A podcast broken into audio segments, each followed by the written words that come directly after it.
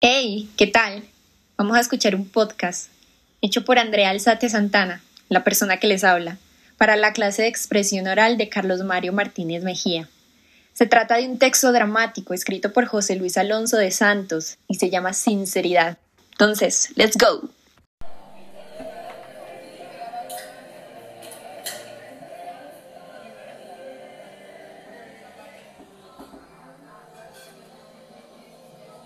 Carmen, ¿eres tú? Y tú, Isabel, supongo. Hola, ¿cómo estás? Encantada. ¿Quieres tomar algo? No, gracias. Solo puedo estar un momento. Tengo mucha prisa. No sabía si iba a conocerte cuando nos citamos por teléfono. Por eso te dije lo de Vogue. Te creía más alta. Yo tampoco te imaginaba así. Me sorprende que Alfredo tenga gustos tan diferentes. ¿Quieres fumar? No, no, gracias, no fumo. Desde luego no nos parecemos mucho. Bueno, pues ya estoy aquí. Tú me dirás para qué tienes tanto interés en verme. Creí que sería importante que nos conociéramos y habláramos. A lo mejor me he equivocado, pero pensé que sería bueno para las dos. Me has dicho antes por teléfono que sabías desde hace tiempo lo mío y de Alfredo. Sí, desde hace más de un año sé que mi marido se acuesta contigo. Dicho así suena un poco fuerte. es un poco fuerte. Pero en fin, no te asustes que no voy a hacer ninguna escena de mujer celosa defendiendo ante el amante la posesión de su hombre, ¿ok? Me da la impresión de que esta conversación no va a ser fácil. He venido porque me muero de ganas por saber lo que tienes por decirme. Me imagino que no será que me separe de él para quedarte. Pues porque estás casada. No, no, no. Yo estoy bien así. Perdona que te sea franca, pero es verdad. No sé cómo, pero hemos conseguido un difícil equilibrio entre los tres. Bueno, gracias a tu comprensión, también es verdad. El caso es que ahora ha surgido un problema que amenaza con romper nuestra situación.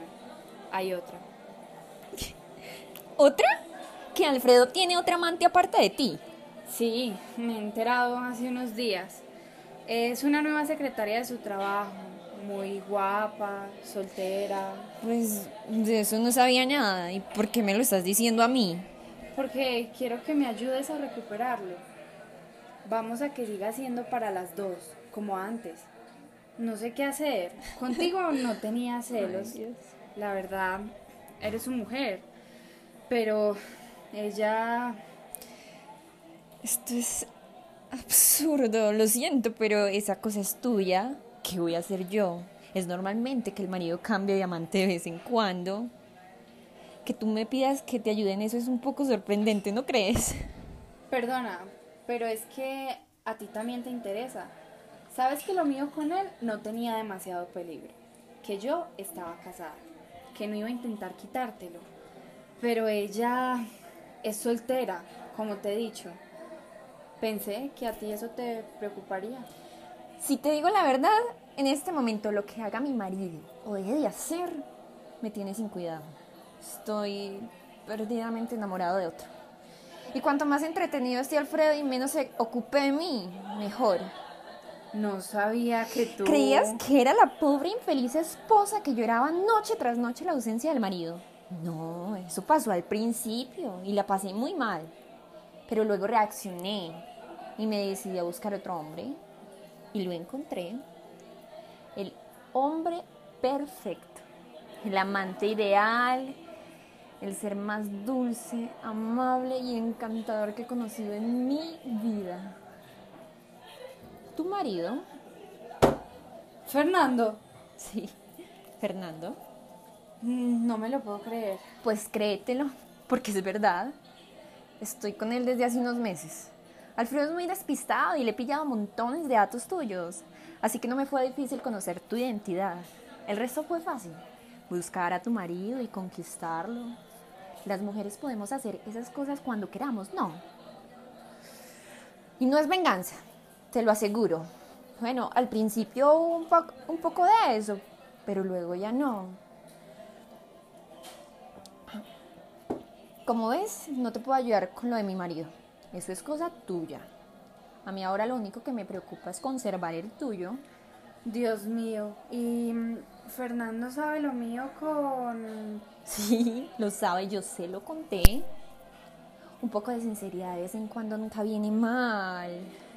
¿Por qué tuviste que hacer una cosa así? Nah, qué desastre, Dios mío. Fuiste tú la que lo hiciste. Yo no. Y no te guardo rencor por ello. Yo jugué el mismo juego, eso es todo. ¿Y qué vamos a hacer? Me imagino que seguir viviendo y no ponernos melodramáticas, querida. Se trata solo de ser tan comprensivas cuando ellos nos engañan como cuando somos nosotras también la que los engañamos. Mira, yo quiero a mi marido y al tuyo, de forma diferente a cada uno, y me he dado cuenta que puedo estar así perfectamente con los dos, como tú estabas antes. ¿Y yo? ¿Qué voy a hacer ahora yo? Como dice Clay Gerber en el final de Lo que el viento se llevó, francamente querida, eso ya no me importa y perdona, me tengo que ir, tengo hora en la peluquería. Encantada.